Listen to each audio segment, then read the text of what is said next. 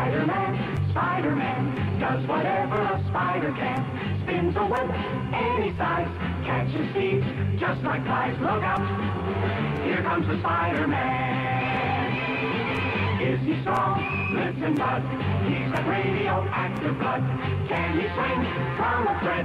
Take a look overhead. Hey there, there goes the Spider-Man. In the night. Olá, ouvintes do Podcakes, tudo certo com vocês? Eu sou a Cakes e tô aqui no episódio meio atrasado, não é mesmo? Hoje é um dia de semana e eu deveria ter lançado o episódio no final de semana, não é mesmo? Mas várias coisas acontecem, não deu tempo de gravar nada e eu tenho alguns recadinhos sobre o Podcakes no final do episódio, mas Antes de falar de qualquer uma dessas coisas, vamos falar do tema desse episódio que vocês já viram aí na thumb, no título, que é falar do novo Homem-Aranha Sem Volta para Casa. É, como eu sei que esse filme é muito esperado e muitos de vocês estão sensíveis, então já digo aqui com 30 segundos de gravação que vai ter spoiler. Tô no episódio solo, vou só bater um papo com vocês mesmo rapidinho.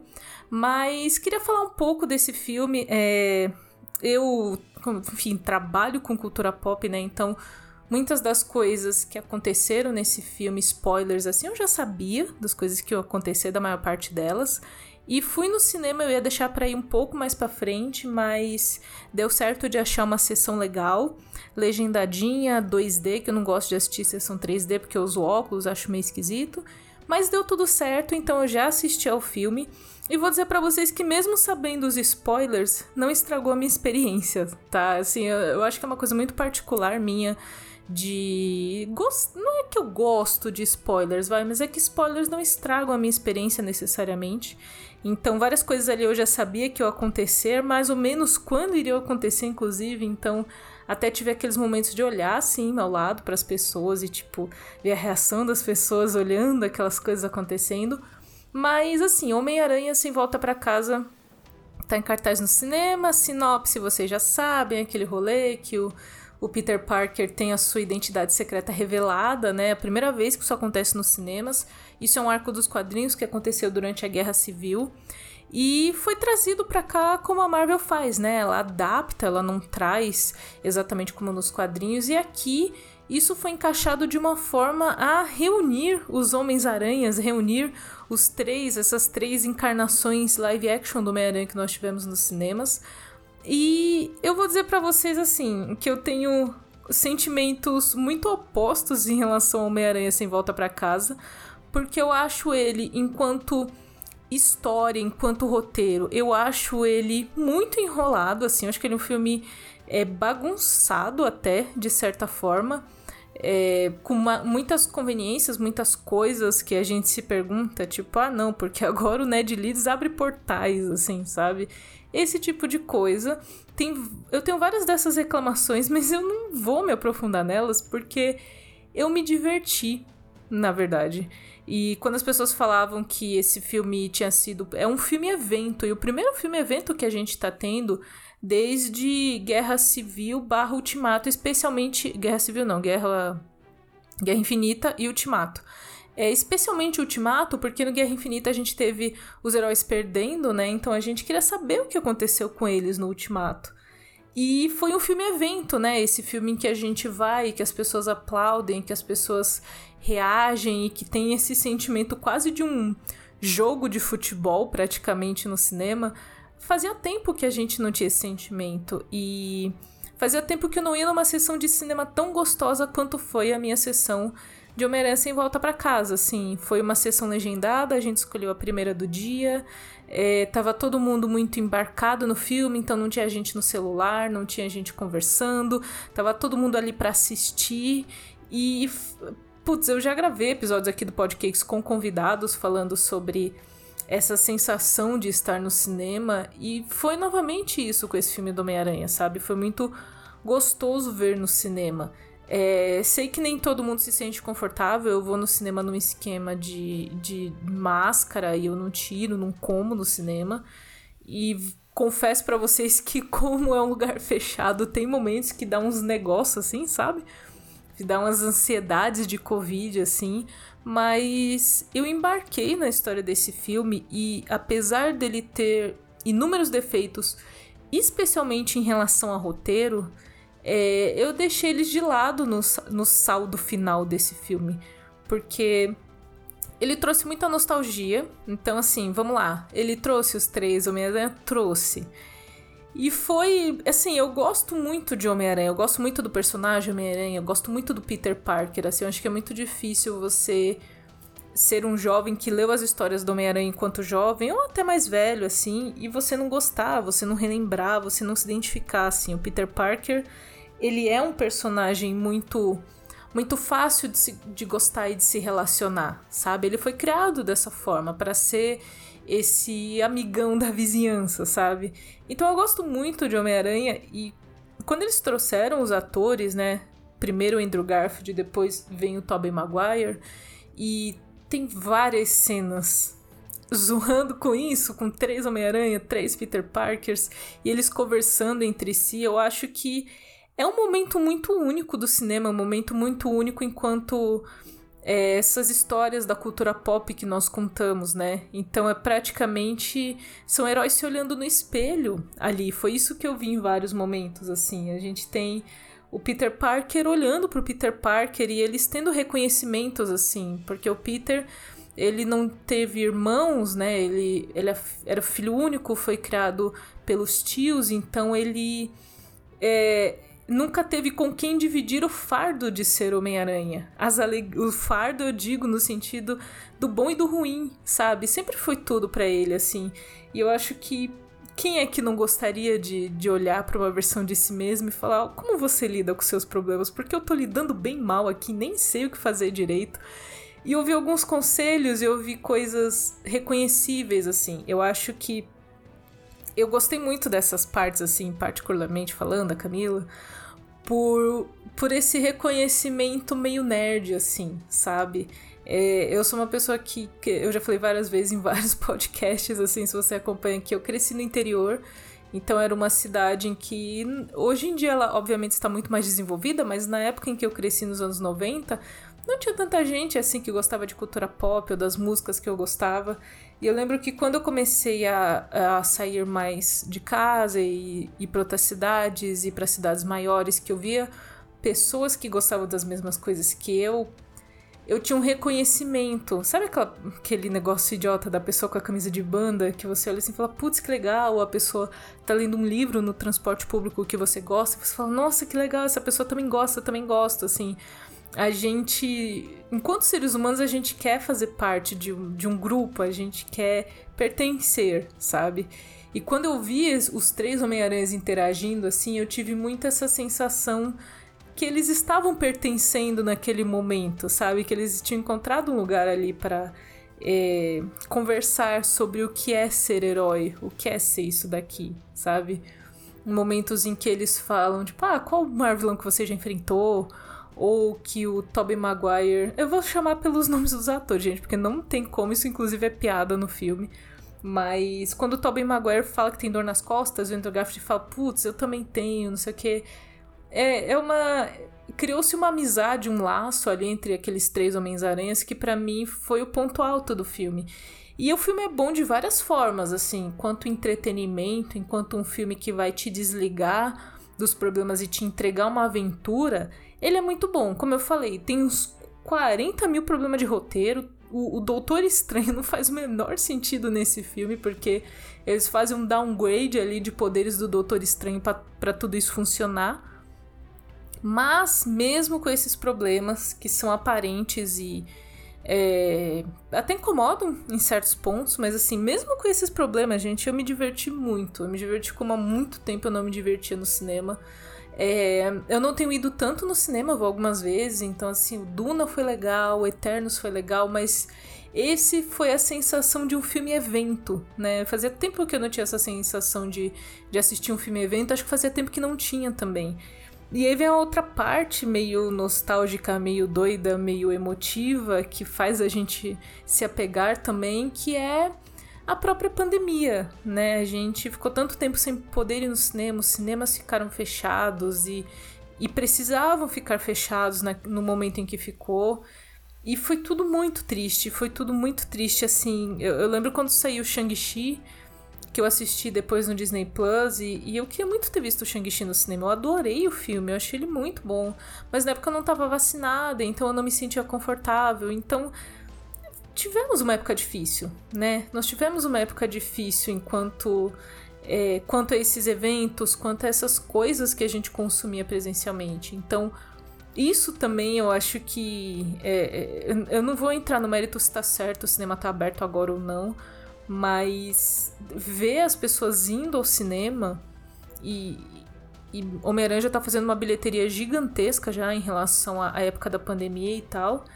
É, é bom, dá uma sensação gostosa quando a gente ama isso, e no meu caso, quando você trabalha com isso e você sabe dos bastidores, você vê cancelamento, você vê filme adiado, você vê rede de cinema passando perrengue, especialmente as menores. Então, que bom que isso tá acontecendo, sabe? Eu acho que é um sentimento gostoso de retomada, que o cinema já retomou há algum tempo, mas é, o respiro, assim, aquele aquele respiro, sabe, quando você sai da água assim, eu acho que tá sendo agora, com, com Homem-Aranha sem volta para casa. Então, assim, eu me diverti muito vendo o filme. É, eu acho que ele é um filme com muita coisa. Ele é um filme grande, tem duas horas e meia mais ou menos.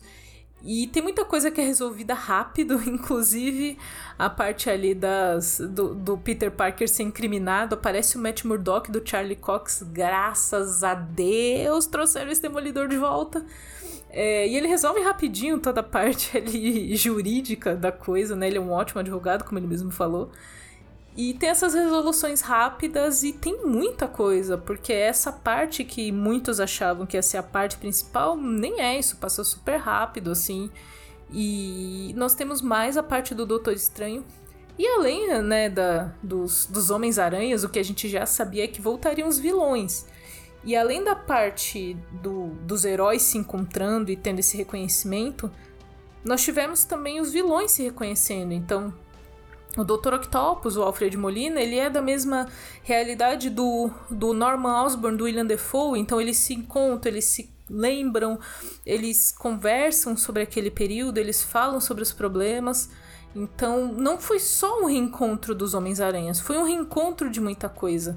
Foi um reencontro para nós de geração, para muitos um reencontro com o cinema. Então, para mim esse Homem-Aranha se volta para casa é isso, é um filme do reencontro. Eu acho que nós todos estamos precisando, talvez, reencontrar alguma coisa que ficou pelo caminho, né? Eu não sei se, se eu teria sido tão impactada por Homem-Aranha se volta para casa se ele não viesse agora, em um, quase dois anos de pandemia, em variante nova surgindo, a gente tendo uma rotina muito diferente do, de como era a vida em 2019.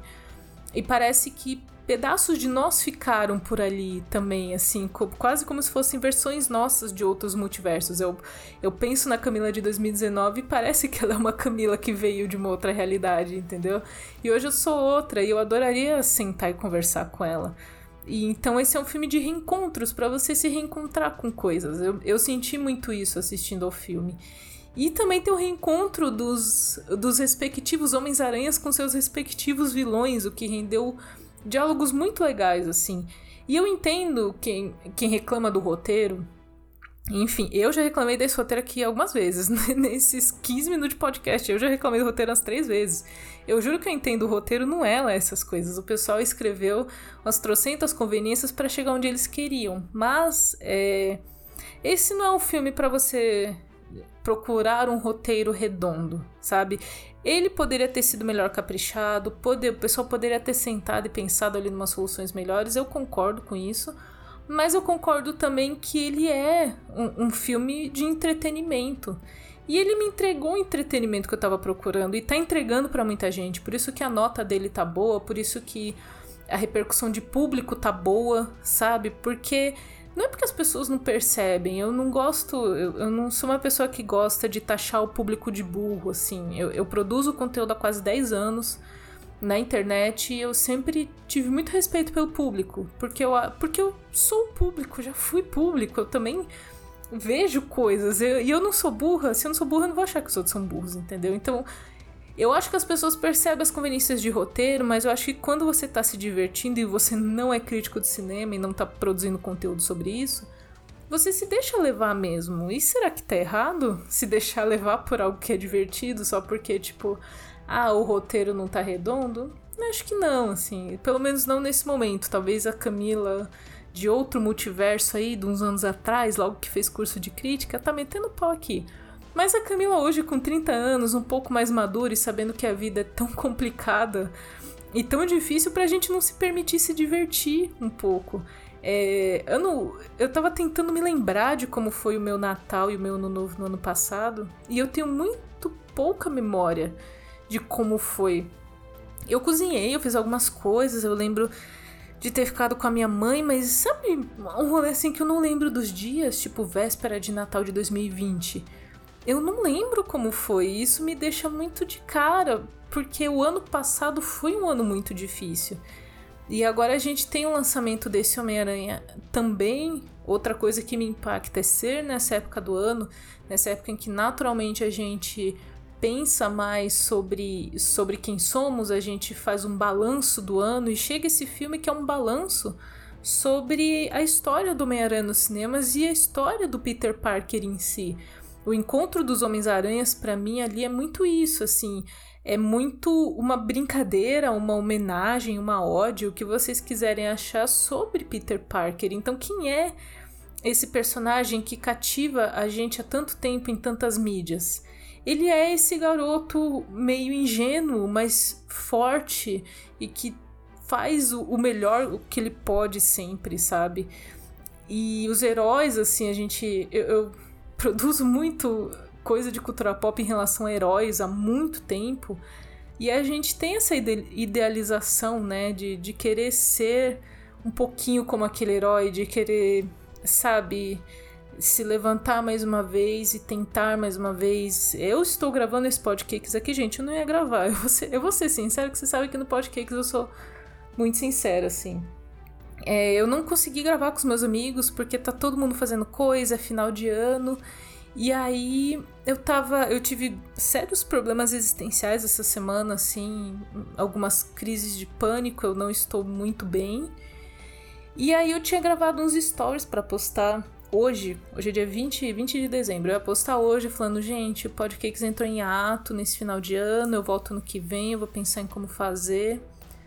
E eu não ia mais gravar, assim, esse ano, e eu ia pensar ainda em como voltar no que vem, assim, tipo, ah, eu volto quinzenal, porque dá trabalho, gente. Eu faço sozinha tudo isso aqui, edição, gravação, thumb, é, eu faço sozinha e não é um podcast cheio de conteúdo e que eu trabalho numa pauta, mas eu dá um trabalho fazer isso, sabe? E aí eu tava muito no rolê que, ah, não, vou, vou parar, vou pensar, vou pensar em como fazer e tal. E aí eu só me. Eu tava lavando a louça e me deu uma vontade de conversar sobre isso. E eu falei, ah, eu vou sentar ali e gravar, e eu edito rápido e jogo mesmo amanhã de manhã, e é isso, sabe? Então, eu não sei porque eu comecei essa linha de pensamento, vocês voltem aí. Mas, é, a gente não tá. É, esse ano as coisas estão um pouco melhores, né? Com a vacina, com um pouquinho de esperança, a gente tem variantes novas, mas a gente espera que, que fique tudo bem. Então é um ano em que a gente tá mais esperançoso e a gente olha para um filme como eh, Sem Volta para Casa e a gente fica um pouco mais. dá um quentinho no coração, acho que é isso que eu, que eu quero dizer, assim. Esse filme dá um quentinho no coração. E. Ah, lembrei porque eu tava falando sobre aquilo. Sobre essa coisa dos heróis que eles resistem, eles tentam mais uma vez. E eu não ia gravar episódio de podcast sobre Homem-Aranha agora, de forma alguma. Acho que eu ia gravar em janeiro, assim. E eu falei, pô, mas eu quero. Eu quero ter esse fluxo de pensamento, sabe? Mesmo quando eu não encontrar meus amigos para gravar, mesmo quando não der certo, eu não quero deixar de ter episódio por isso, sabe? Eu não sei o que vocês acham, se vocês gostam de episódio solo ou não, mas eu acho que vai começar a ser uma constante aqui no Podcakes esse fluxo de pensamento. E eu já fui muito longe, né? tô nem falando de Homem-Aranha mais, tô falando sobre a vida inteira e eu falei que ia deixar para falar isso no final, mas enfim, tô aqui falando, é, é isso, é isso que acontece quando eu começo a falar. Mas nós tivemos boas interações entre os vilões também. E nós tivemos uma questão, falando dos vilões de, de Homem-Aranha sem, Homem sem Volta para Casa, que essa questão do Peter Parker querer redimir, curar, né? A palavra é cura, mas a palavra não é o, sentido não é exatamente de cura, o sentido é mais para você é, nesse caso de vilões, se você for comparar vilões com, com criminosos do, do mundo real, assim, de você é, colocar essas pessoas de volta na sociedade. E eu não pensei que esse filme ia ter essa essa história, essa, essa discussão. E é, não é uma discussão na qual eles se aprofundam, tá? Tipo, não, não, não vai fundo no antipunitivismo. Mas o antipunitivismo está ali, inclusive, já vi outras pessoas muito mais é, capacitadas do que eu falando sobre isso na internet. Mas isso está lá, e eu fiquei espantada disso estar lá, na verdade. Porque não era algo que eu esperava no filme do Homem-Aranha da Sony da Marvel, assim, e você vê o, o Peter Parker tendo esse pensamento do tipo: ah, tá, eles cometeram erros e, e, cometeram erros com o próprio Peter. A Tia May morre nesse filme vítima do Duende Verde e, e é pesado para ele. E ele foi uma vítima também. E aí ele olha e fala: ok, mas a gente vai deixar essas pessoas morrerem, os vilões? É isso? É uma pena de morte que nós estamos dando sabe? Nós decidimos quem vive, quem morre, ou a gente pode dar uma segunda chance para essas pessoas. E eu achei, novamente, no contexto em que nós, nós estamos, é, uma mensagem muito legal, uma mensagem que eu não esperava num, num filme assim.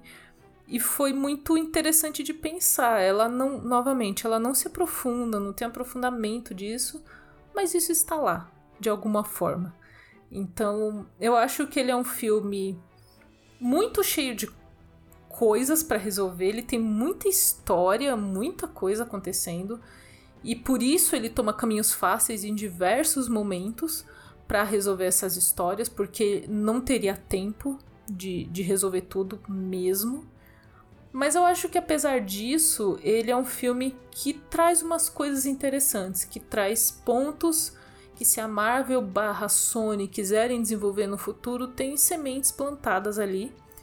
E falando sobre sementes plantadas, né, a gente teve toda essa essa essa catarse da vinda dos Homens-Aranhas e foi incrível e eu vou falar para vocês que tem cenas que quando eles estão unidos lutando que é muito catártico sim, e é muito grande você ter isso no cinema, porque você pensa que teve um filme do Homem-Aranha no começo dos anos 2000, três filmes na verdade, que trouxeram uma história, e depois vem o Andrew Garfield numa ideia de um reboot. Então, não é exatamente uma rivalidade, mas esses filmes não, não foram feitos para se conversar. Os filmes de Homem-Aranha, Espetacular Homem-Aranha, e agora a, a, franquia Home, Homecoming, enfim, a franquia do Tom Holland. Elas não foram feitas originalmente para se conversar, e você trazer essas histórias para se conversarem é algo grande porque é algo que demanda trazer ator, trazer produtor, trazer direito, trazer tanta coisa que conseguir colocar isso na tela, fazer isso acontecer no mundo complicado de direitos e estúdios que nós temos hoje, é algo grande, é algo que merece ser celebrado sim. Então, a gente tem essa catarse e a gente tem a catarse do Peter Parker dessa realidade que é o Tom Holland. Eu não sou fã do Peter Parker do Tom Holland, especialmente pelas histórias que deram para ele. Eu acho que eu, até este filme eu nunca tinha tido a possibilidade de analisar Tom Holland por Tom Holland. Esse Peter Parker por ele mesmo. Esse Peter Parker sempre esteve rodeado de Vingadores, de Tony Stark, de Happy Hogan. Ele sempre teve muita coisa grande e ao redor dele ligada a outras coisas que eu nunca tive como analisar ele, como eu analisei Tobey Maguire por si mesmo, como analisei Andrew Garfield por si mesmo. Ele nunca tinha tido isso, ele nunca tinha tido uma aventura dele por ele, sabe? E ainda que os outros Homens-Aranhas estejam nesse filme, essa é uma aventura do Homem-Aranha do Tom Holland. E ela chega a uma catarse com a morte da Tia May, que se torna praticamente o que seria a morte do tio Ben, o impacto dela, que foi que é uma coisa que eu sempre senti falta, porque nos quadrinhos, para mim, nos quadrinhos e nos filmes, na verdade, a morte do tio Ben, ela ela é algo que molda muito quem é o Peter Parker. Ele era um Peter Parker até a noite que aquele que o tio dele morreu e ele se torna outro depois. Então, esse Peter Parker do Tom Holland não citar muito o tio Ben, ele falar do tio Ben como ai, a May está meio triste porque tal, falar meio por cima, tipo, o Peter Parker não falaria do tio Ben por cima. Ele é muito importante para isso, sabe? Então, eu senti essa falta, eu senti essa falta de, de desse desse aprendizado. E ele teve esse aprendizado dessa vez com a tia May, é, que faz às vezes do tio Ben, que fala a frase com grandes poderes vem grandes responsabilidades. Então, eu acho que esse, esse Homem, o Homem-Aranha do Tom Holland, ele passou. Ele ultrapassou uma linha de amadurecimento aqui. Ele foi muito imaturo em vários momentos do filme. Inclusive, esse filme, a narrativa dele só existe porque ele é muito um garoto meio bobo no começo, que quer ir pra faculdade, não quer ver a namorada e os amigos tristes. E eu entendo, mas ainda assim é. Me faltava alguma coisa nele. E eu sinto que agora não falta mais. Eles praticamente rebutaram esse Homem-Aranha do Tom Holland, então termina o filme com todo mundo naquela realidade não sabendo quem é Peter Parker. Homem-Aranha, sim. Eles sabem que é Homem-Aranha, que Homem-Aranha existe, mas ninguém sabe quem é Peter Parker. E isso dá ele uma chance de recomeçar. Muito triste porque ele tá sozinho é, e ele não tem mais a tia dele, os amigos dele não se lembram dele. E ele tá recomeçando sozinho no apartamento porcaria em Nova York, assim. E isso para mim é Homem-Aranha. E isso para mim é é o que faz sentido com esse personagem, sabe? Ele ser ele ser quem ele é apesar de todas essas coisas, sabe? Ele ser quem ele é com uma armadura chique ou com um dispositivo do Doutor Estranho, para mim, eu entendo quem não vê problemas, mas eu vejo muitos problemas. Para mim não é não é o personagem. É outro personagem, é outro Homem-Aranha. Não é o Homem-Aranha Peter Parker, sabe? E agora ele teve um amadurecimento é, sobre futuro. A gente sabe que a Sony já tá planejando uma nova trilogia. Kevin Feige já deixou claro que já roteiros já estão acontecendo do Homem-Aranha 4, que eu acho que não vai ser Homem-Aranha 4, vai ser uma nova sequência de uma nova sequência de uma trilogia um começo de uma nova trilogia. E agora vai ser esse Peter Parker longe da Michelle Jones, longe do Ned Leeds, recomeçando provavelmente na época da faculdade ali, sabe? Então, com esse amadurecimento, com essa base que faltava dele, tem, tem potencial. Eu acho que tem muito mais potencial agora pro Tom Holland, porque o Tom Holland em si, eu tô meio de saco cheio de olhar pra cara dele, na real, porque ele tá fazendo muito filme, ele vai fazer Uncharted, e todo lugar que você olha tem Tom Holland, é tipo o Timothée Chalamet, sabe? Pra qualquer buraco que você olha tá saindo um, sabe? E às vezes, você olha assim e fala, putz, a imagem deu uma cansada ali, né? Deu uma cansadinha na imagem dele. Mas eu não acho eles é, um ator ruim, exatamente. Na real, eu acho que ele é um bom ator, só que o roteiro de Homem-Aranha que está na mão dele não era um bom roteiro. Agora é um roteiro melhor. Vou dizer que vai ser um bom Homem-Aranha? Só o futuro vai dizer pra gente. Mas é um Homem-Aranha com mais potencial. E para mim, isso já valeu bastante, porque até então ele não era nem isso. É, eu acho que é isso sobre Homem-Aranha sem volta para casa.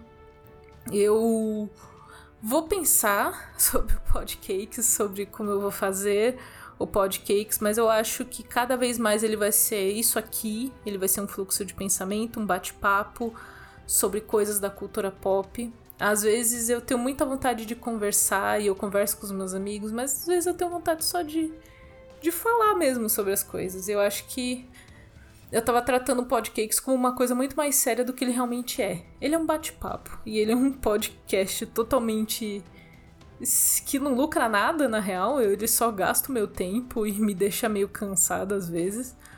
Mas ele é para isso, para bater papo. Eu acho que cada vez mais eu vou fazer episódios assim, que vai me dar um momento, eu vou sentar e falar, ah, vou gravar meia hora ali, vou colocar. Que eu edito rápido, não tem dois áudios, não tem que sincronizar nada, é tudo muito mais rápido de fazer. É, tem outros filmes para sair esse ano, tem outras coisas para sair esse ano. É, não acabou ainda pra cultura pop, a gente ainda vai ter Matrix, ainda vai ter outras coisas, então O Podcakes volta com episódios em breve, tá? Episódios mais curtos, episódios com a Camila aqui batendo papo. É, quando possível, não vai deixar de ter participações dos meus amigos, é claro. Eles sempre vão estar tá aparecendo por aqui, mas eu sempre vou estar tá aparecendo por aqui solo também, eu acho, porque eu acho que vai ser mais legal. Então me mandem nas redes sociais o que vocês acham desse formato mais curto e batendo papo. E talvez eu até comece a falar de outras coisas no Podcakes também, além de cultura pop, falar sobre esse momento de mundo que a gente está passando também, de vida. É, se você tem a minha faixa de idade, todo mundo foi afetado pela pandemia, mas eu acho que tem uma coisa sobre a faixa de idade de quem é jovem que, sei lá, deu uma pausada na nossa vida em um momento em que as coisas pareciam estar indo bem, pelo menos na minha. Então, é, foi muito difícil lidar com tudo isso, então talvez eu fale um pouco dessas coisas também, se vocês acharem legal. Mas é isso sobre Homem-Aranha Sem Volta para Casa. O resumo é: o roteiro é meio mais furado que o queijo suíço, mas eu não me importo porque eu me diverti. E sim, em dezembro de 2021, com quase dois anos de pandemia, eu vou passar esse pano um filme que me divertiu tanto. Vou mesmo, não tô nem aí. Eu sou Cakes Underline Souza com S, nas redes sociais que importam, que é Twitter e Instagram, que é o que eu mais uso, Facebook eu não aceito ninguém. E eu não uso essas coisas de Leatherbox não, gente. Eu, eu acho que vocês usam e acham legal, mas eu não eu não faço listinha do que assistir não, só vou assistindo. Mas é isso, Podcakes volta em breve. Muito obrigada para você que me ouviu até aqui. Desculpa se você ficou esperando episódio no final de semana, é que eu realmente eu realmente não tava bem mas eu tô ficando melhor. E é isso que importa. Fiquem bem. Se não tiver episódio semana que vem, Feliz Natal para vocês. Se não tiver na outra, mas eu acho que eu não vou ficar tanto tempo. Mas caso não tenha na outra, Feliz 2022 também. Feliz Ano Novo. E por mais que às vezes eu tenha dúvidas, tal qual Peter Parker tem dúvidas sobre continuar fazendo esse estreco de cultura pop, eu continuo fazendo, porque afinal de contas, com grandes poderes vem grandes responsabilidades mesmo. Até o próximo podcast. Tchau, tchau.